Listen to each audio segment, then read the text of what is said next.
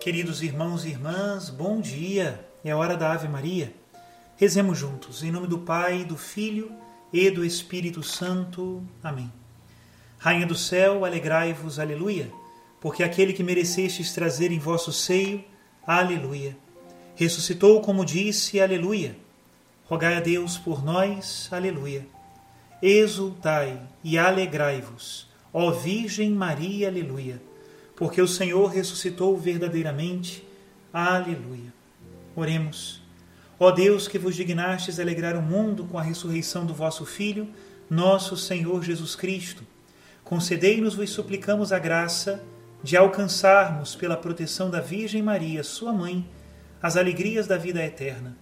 Pelo mesmo Cristo nosso Senhor. Amém. Ave Maria, cheia de graça, o Senhor é convosco. Bendita sois vós entre as mulheres, e bendito é o fruto do vosso ventre, Jesus. Santa Maria, Mãe de Deus, rogai por nós, pecadores, agora e na hora de nossa morte. Amém. Glória ao Pai, ao Filho e ao Espírito Santo, como era no princípio, agora e sempre. Amém. Em nome do Pai, do Filho e do Espírito Santo. Amém. Queridos irmãos e irmãs, hoje, dia 25 de abril, é dia de São Marcos. Aqui na nossa paróquia nós estamos em festa, uma das nossas comunidades é dedicada justamente a este santo evangelista Marcos, que, segundo a tradição, era discípulo de São Pedro e deixou registrado no Evangelho justamente o ensinamento do santo apóstolo Pedro. Segundo a tradição, depois que Marcos acompanhou a Pedro em Roma, depois foi enviado para Alexandria, no Egito, para ali também fundar uma das igrejas mais importantes da história do cristianismo, o Patriarcado de Alexandria, que fez a história com grandes teólogos como Orígenes e Clemente de Alexandria e conta com grandes santos como Santo Atanásio de Alexandria e São Cirilo de Alexandria, entre muitos outros. Rezemos juntos a oração do dia de hoje. Ó Deus, que concedestes a São Marcos, vosso evangelista, a glória de proclamar a boa nova, dai-nos assimilar de tal modo seus ensinamentos que sigamos fielmente os caminhos de Cristo. Por nosso Senhor Jesus Cristo, vosso Filho, na unidade do Espírito Santo. Amém. E a liturgia da palavra de hoje, cuidadosamente escolhida para nós meditarmos o exemplo da vida de São Marcos, traz o Evangelho de Marcos, no capítulo 16, a partir do versículo 15, e diz o seguinte: Naquele tempo, Jesus se manifestou aos onze discípulos e disse-lhes: Ide pelo mundo inteiro e anunciai o Evangelho a toda criatura. Quem crer e for batizado será salvo, quem não crer será condenado. Os sinais que acompanharão aqueles que crerem serão estes: expulsarão demônios em meu nome, falarão novas línguas. Se pegarem em serpentes ou beberem algum veneno mortal, não lhes fará mal algum. Quando impuserem as mãos sobre os doentes, eles ficarão curados. Depois de falar com os discípulos, o Senhor Jesus foi levado ao céu e sentou-se à direita de Deus. Os discípulos então saíram e pregaram por toda parte. O Senhor os ajudava e confirmava Sua palavra por meio dos sinais que a acompanhavam. Palavra da salvação, glória a vós, Senhor. Interessante ler esse evangelho neste tempo da Páscoa, porque de fato Jesus está no meio de nós, ressuscitado, ele está vivo e verdadeiramente no meio de nós. Mas não está como estava antes da sua morte e ressurreição. Agora a presença de Jesus se faz pela palavra acreditada, pelos sacramentos celebrados, pela fé viva no meio da comunidade, pela caridade ardente dos cristãos. O Senhor está em todas as nossas ocupações, mas a partir do cristão é que ele irradia a sua força. E a pregação do Evangelho é dever de todos nós. Nem sempre pregaremos o Evangelho usando palavras, muitas vezes, na grande maioria das vezes, pregaremos o Evangelho silenciosamente pelo testemunho da nossa vida.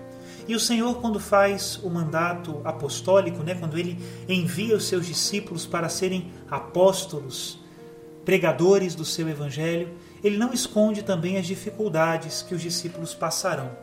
Aqui no evangelho que nós lemos de hoje, ele faz a referência às serpentes, ao veneno mortal e às enfermidades. E de alguma maneira também faz referência aos incrédulos, porque todos os sinais que acompanharão aqueles que crerem são sinais direcionados à fé daqueles que não acreditam ainda em Cristo.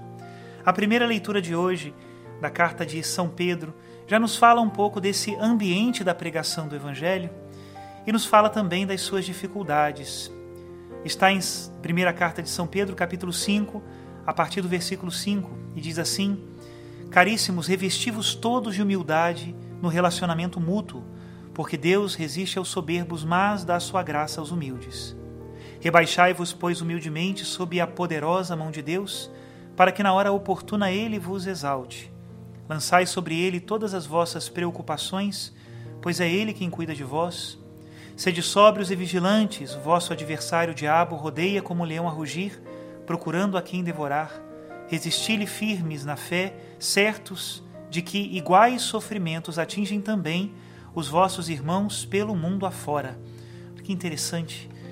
E ele continua: Depois de terdes sofrido um pouco, o Deus de toda graça, que vos chamou para a sua glória eterna em Cristo, vos reestabelecerá e vos tornará firmes, fortes e seguros. A ele pertence o poder pelos séculos dos séculos. Amém. Lendo essa carta de Pedro, nós superamos todo tipo de visão triunfalista do cristianismo. Assim como o Senhor Jesus venceu na cruz, nós cristãos também vencemos no meio dos sofrimentos deste mundo, porém enfrentamos os sofrimentos de uma outra maneira. Esse é o grande diferencial dos cristãos. E continua ainda a primeira leitura, fazendo agora uma referência a São Marcos.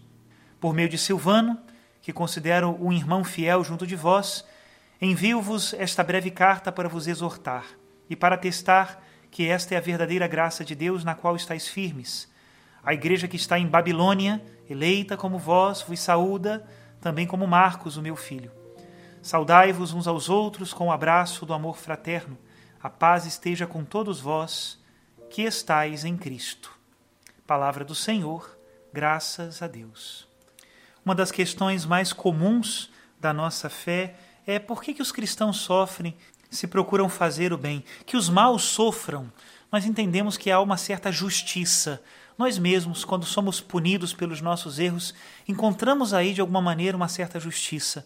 Agora, o inocente, aquele que não fez nada para merecer o mal, por que ele sofre? E qual o sentido do sofrimento na vida dos cristãos? Eu escolhi um texto do século III de São Cipriano de Cartago que vai refletir justamente sobre isso, que ele nos ajude na nossa reflexão hoje. Diz assim São Cipriano: Acaso credes que experimentamos as desgraças do mesmo modo que vós? Não vedes que é muito diferente o modo como as suportamos? Vós sois sempre impacientes, insolentes e queixosos, porém nossa paciência é firme, piedosa e sempre tranquila e grata a Deus, pois não pretendemos aqui neste mundo nenhuma alegria ou felicidade, mas esperamos o cumprimento das divinas promessas com humildade, suavidade, firmeza e solidez diante das ondas encrespadas e borrascas deste mundo. A Escritura afirma que o homem de Deus e autêntico adorador, apoiado na verdadeira esperança e enraizado na solidez da fé, não estremece entre as batalhas do mundo. Mesmo que as videiras falhem, as oliveiras não produzam frutos e se ressintam os campos pela seca, o que é isto para os cristãos? Para os servos de Deus que ele chama ao paraíso e para os que esperam toda graça e abundância no reino dos céus? Seu júbilo sempre está no Senhor e sua alegria e gozo em seu Deus. E por isso suportam com firmeza os males e adversidades do mundo, enquanto têm diante dos olhos os bens e alegrias divinas. Até aqui a citação de São Cipriano de Cartago. Bom, não é possível ser evangelista ou apóstolo se nós ficamos olhando demais para os sofrimentos desta vida. Ao contrário, precisamos olhar para as alegrias da vida eterna e sim, enfrentaremos muitas vezes sofrimentos e dissabores, mas se a causa é a causa do Evangelho, então cumpriremos o mandato de Jesus, que nos disse, nos ordenou: ide ao mundo inteiro e pregai o Evangelho a toda criatura. Isso não é missão de cômodos, é missão de corajosos. Que Deus abençoe a todos nesse dia de São Marcos, em nome do Pai e do Filho e do Espírito Santo. Amém.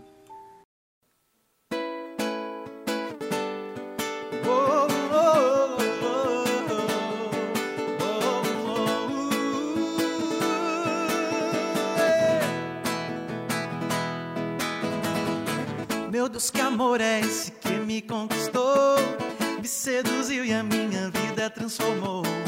Mesmo sabendo nada que eu sou, me escolheu, me elegeu e me fez todo seu. Eu vou seguindo, cantando a sua misericórdia em mim, a tua graça, tua força me levam onde eu não posso ir. Eu tô de malas prontas pra seguir meu Senhor. Eu vou ao fim do mundo se preciso for. Sou capaz de tudo servi-lo e amá-lo, porque Ele é meu céu, minha paz, Ele é meu tudo, minha alegria de viver.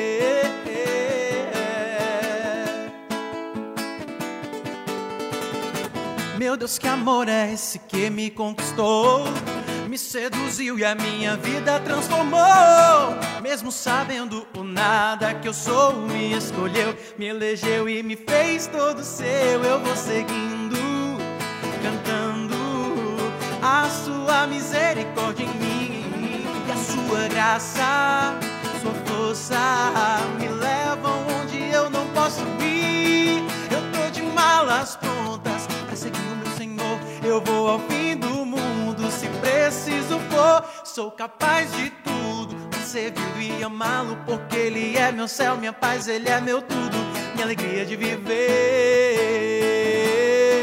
Oh,